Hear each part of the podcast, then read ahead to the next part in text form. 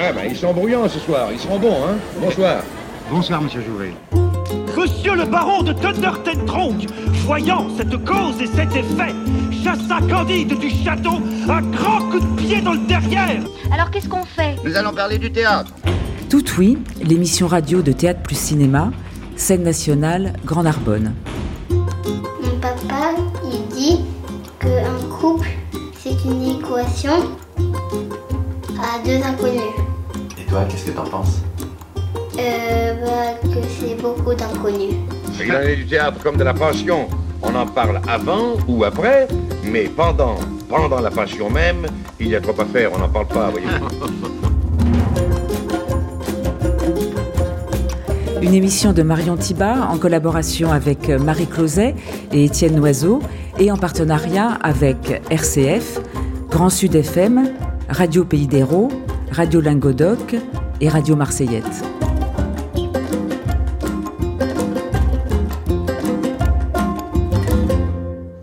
Bonjour à tous, euh, bonjour à vous. Troisième saison de Tout Oui, l'émission conçue au fil de la programmation de la scène nationale.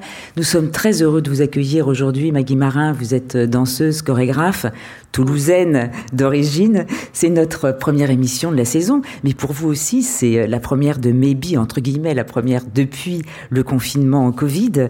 Maybe est à l'affiche euh, ici à Narbonne. C'est une pièce qui a été créée en 1981, une pièce aujourd'hui considérée comme un monument chorégraphique. C'est très rare en réalité qu'une pièce tourne ainsi pendant euh, des années et se joue encore 39 ans après. Maggie Marin, j'imagine que vous devez être quand même très, très ému que cette pièce court dans le temps Ému, c'est pas le mot, euh, euh, mais oui, c'est une pièce qui qui, qui s'inscrit dans la durée, comme il y en a d'autres quand même, peut-être moins en danse contemporaine, mais le répertoire, par exemple, plus classique, il y a quand même des pièces qui se jouent dans des compagnies de répertoire. Oui, mais là, c'est vous qui mettez en scène euh, et qui continuez à. Alors, évidemment, les, les- les danseurs ne sont plus les mêmes. Ben, non, non, non, ce ne sont plus les mêmes, mais enfin, il y en a qui le dansent depuis 30 ans quand même. Ah oui. Donc, euh, ce ne sont pas de jeunes danseurs. Vous l'avez joué combien de fois, vous le savez? À peu près, un peu plus de 800 fois. Oui, À travers le monde. oui, oui tout à fait. Alors, cette pièce est inspirée de l'œuvre de Samuel Beckett, qui témoigne, entre autres, de l'impossibilité d'être ensemble et de l'impossibilité de ne pas être ensemble. Aujourd'hui, Maggie Marin, la danse comme un art de la pensée. Extrait du film de David Membouche, projeté ici en complément du spectacle, Maggie Marin, l'urgence d'agir.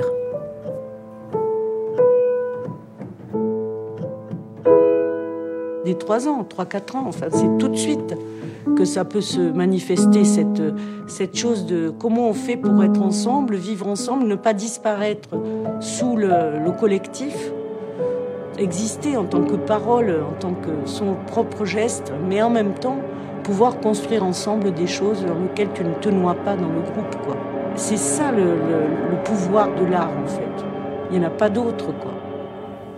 Maggie Marin, c'est David Membouche. Et c'est votre fils? Oui. Qui a réalisé ce film. Oui, tout à fait, oui, oui. C'est mon fils qui. On a décidé il y a à peu près 3-4 ans de, de faire ce, ce documentaire et ce film sur Maybe. Peut-être à cause de la durée de la pièce aussi. C'était important de témoigner de cette expérience. Pourquoi? Parce que ça a traversé les années, justement, un peu euh, sans qu'on le veuille, euh, parce que ça a touché euh, beaucoup d'interprètes, beaucoup de public, du coup, puisqu'on l'a joué partout. Et, euh, c'est vraiment une pièce qui nous a accompagnés dans la vie, quoi, euh, au travers des naissances des enfants, euh, les disparitions de parents. Donc c'est une pièce euh, qui, a, qui porte beaucoup de nos, pas seulement de ma vie, euh, de nos vies, mais aussi celle de, de tous ceux qui ont. Parfois, il y a des, des gens qui l'ont vu en 81, qui ont amené leurs enfants, et puis qui ont amené leurs petits-enfants. Enfin, ça, ça traverse comme ça les générations, et c'est ça qui m'intéresse beaucoup. Ce qui est très beau aussi dans le film, c'est que comme c'est votre fils aussi qui tourne, du coup vous avez une relation euh, pa- particulière avec lui, privilégiée, et que vous êtes totalement sincère du début à la fin. Ben oui, parce que c'est lui qui me pose les questions. Et donc, euh, oui, je- d'ailleurs, j'aurais pas pu le faire, euh, ce documentaire, avec quelqu'un d'autre, parce que malgré tout, euh, il a aussi. il, est, il est né en 82, donc il était. Euh, J'étais enceinte de lui quand C'est un j'ai- bébé, quand, quand- Oui, oui, quand j'ai construit la pièce, quand j'ai écrit la pièce. Et au fond, il a, il a grandi dans, au milieu de cette argile et de ces gens qui ont dansé cette pièce. Si on monte le temps, euh, Maggie Marin, 1981, donc c'est la lecture de Beckett qui euh, vous bouleverse à ce moment-là? Vous le rencontrez? Et vous décidez de faire cette pièce? Bah, J'ai décidé avant de faire la pièce. Euh, j'ai commencé à lire Beckett quand j'avais à peu près une vingtaine d'années, donc environ dix ans avant de la, faire. Et, euh, puis, euh, oui, quand j'ai pensé que j'allais faire une pièce sur Beckett, à ce moment-là, j'ai fait un petit dossier, je l'ai envoyé et j'ai eu la chance de le rencontrer, oui. Alors, c'est un spectacle qui allait à l'encontre totale de toutes les idées qu'on avait sur la beauté des danseurs, sur les corps jeunes, magnifiques. Là, il y a dix danseurs habillés en haillons qui sont grimés, le corps recouvert d'une argile qui craquelle en séchant.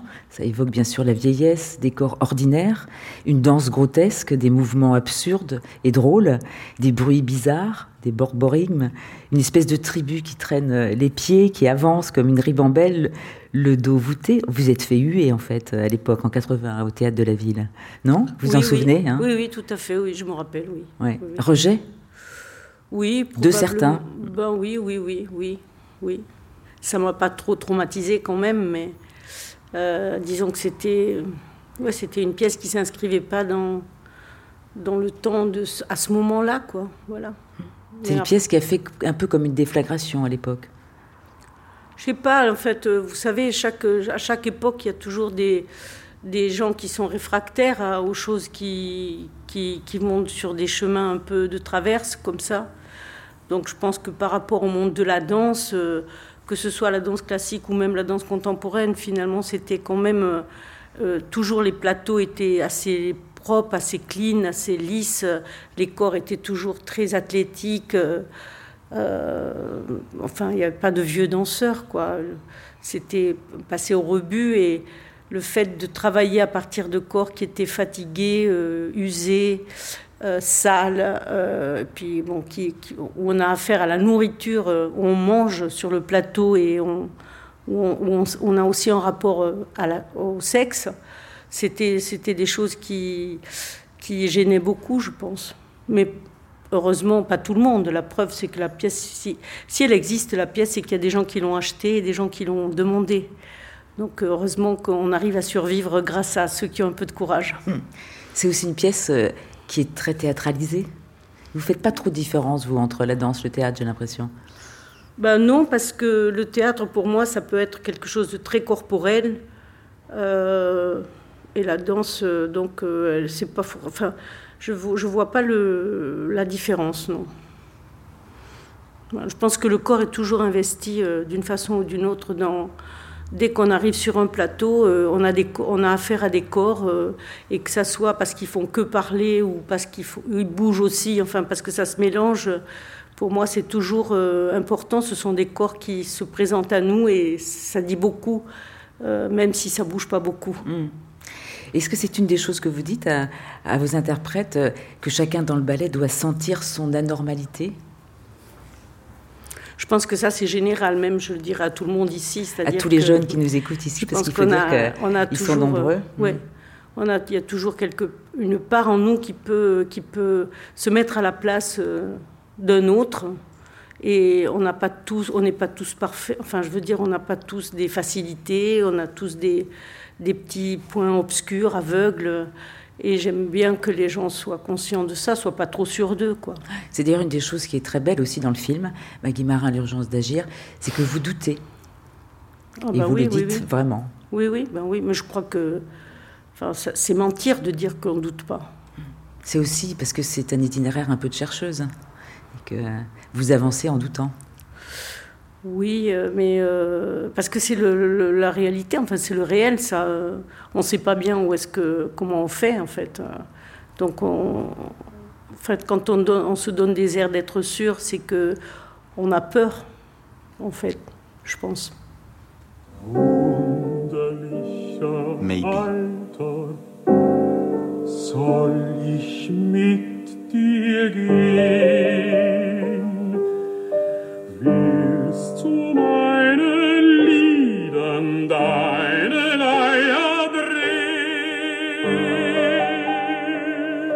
de Samuel Beckett s'appelait May. Après la disparition de l'homme qu'elle avait aimé, elle gardait les stores de sa maison baissés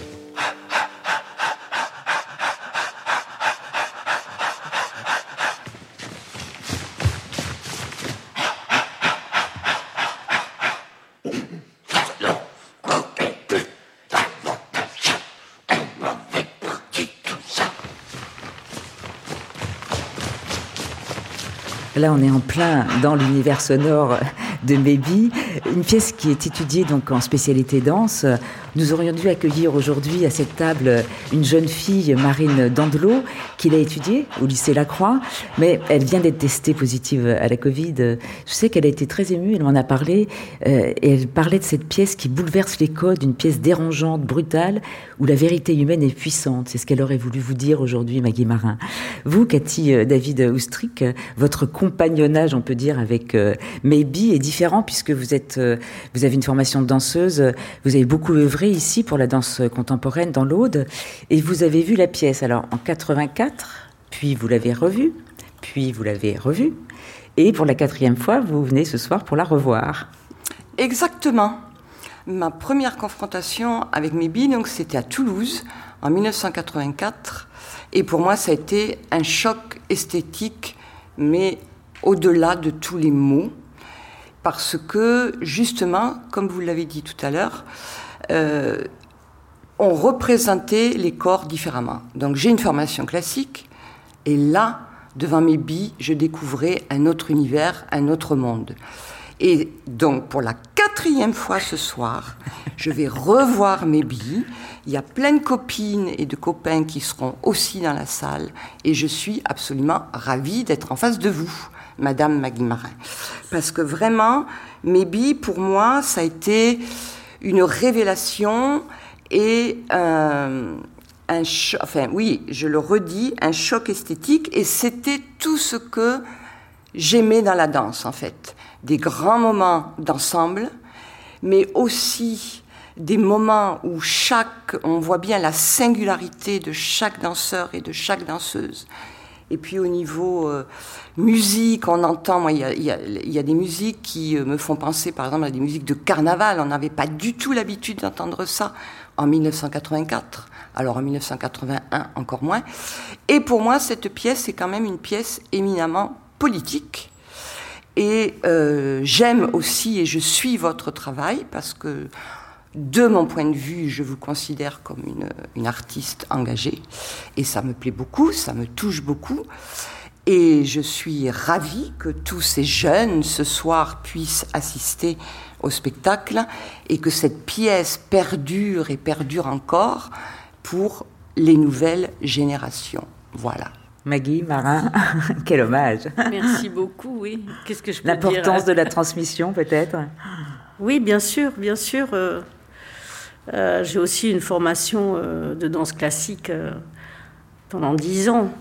Je, je remercierai jamais assez les quelques professeurs que j'ai eus quand j'étais à l'école de Béjar à Moudra pendant trois ans, qui m'ont donné confiance, qui ont donné confiance à tous les jeunes danseurs qui étaient là-bas, qui ont permis qu'on ose faire des choses, quoi.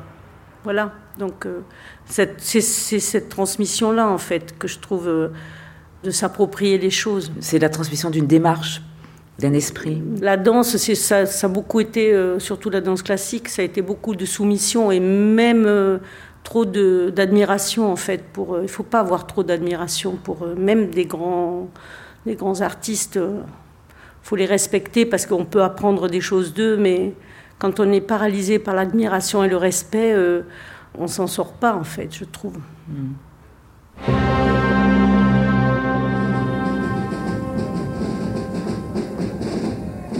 Géronimo du Capri.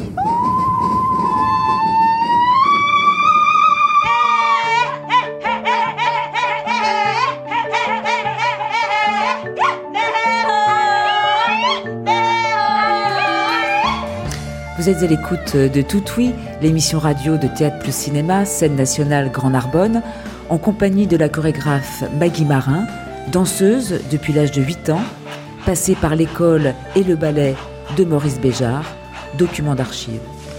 Donc c'est important euh, dans la danse la transmission quand un maître vous transmet un bagage, et puis on le transforme, on le recrée, on le mange, on le digère, on le redonne. Mais c'est grâce au ballet classique de Marius Petipa que j'ai pu découvrir la danse moderne et faire euh, le boléro ou le sacre du printemps.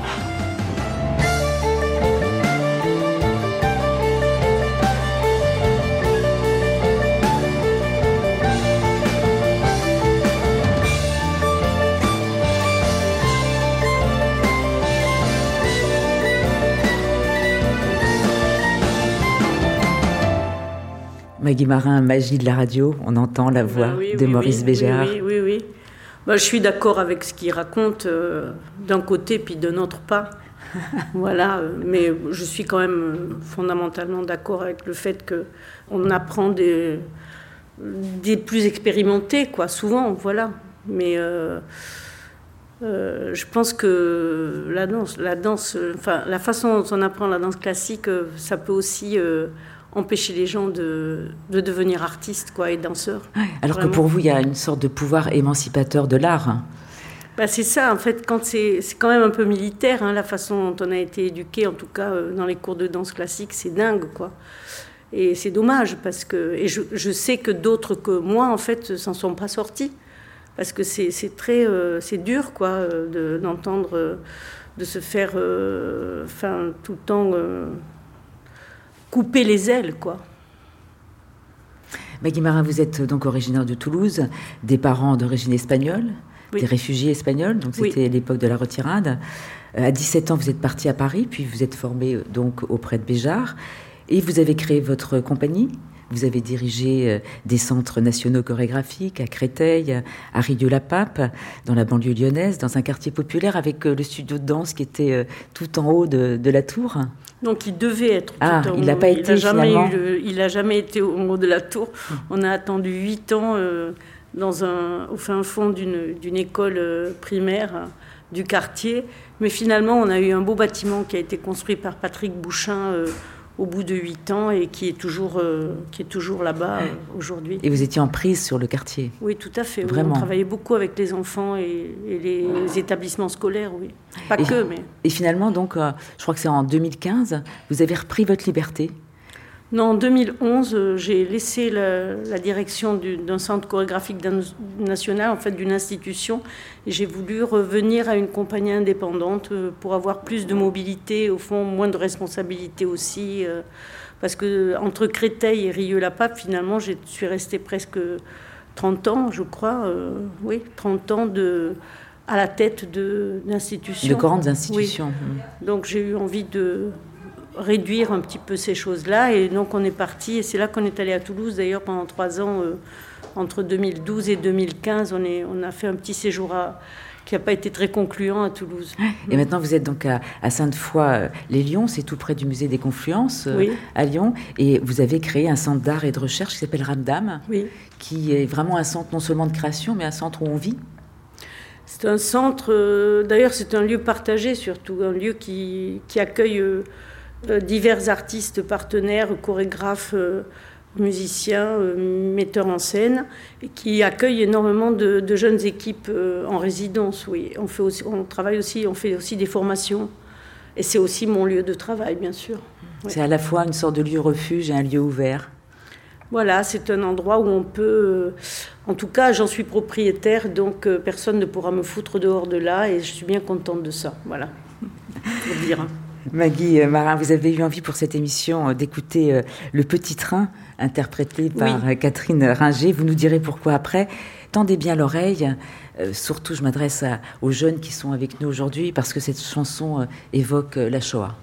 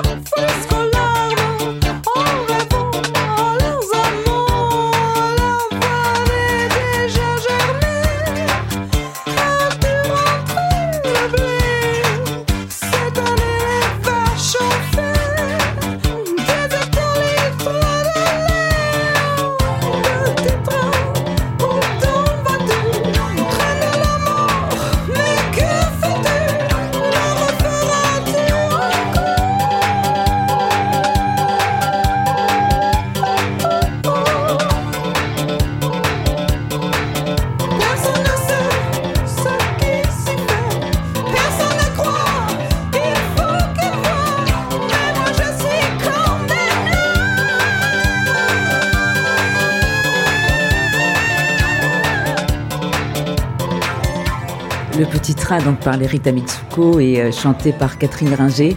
Pourquoi ce choix, euh, Maggie D'abord, j'aime bien les Rita Mitsuko euh, pour ce qu'ils ont fait avec leurs chansons.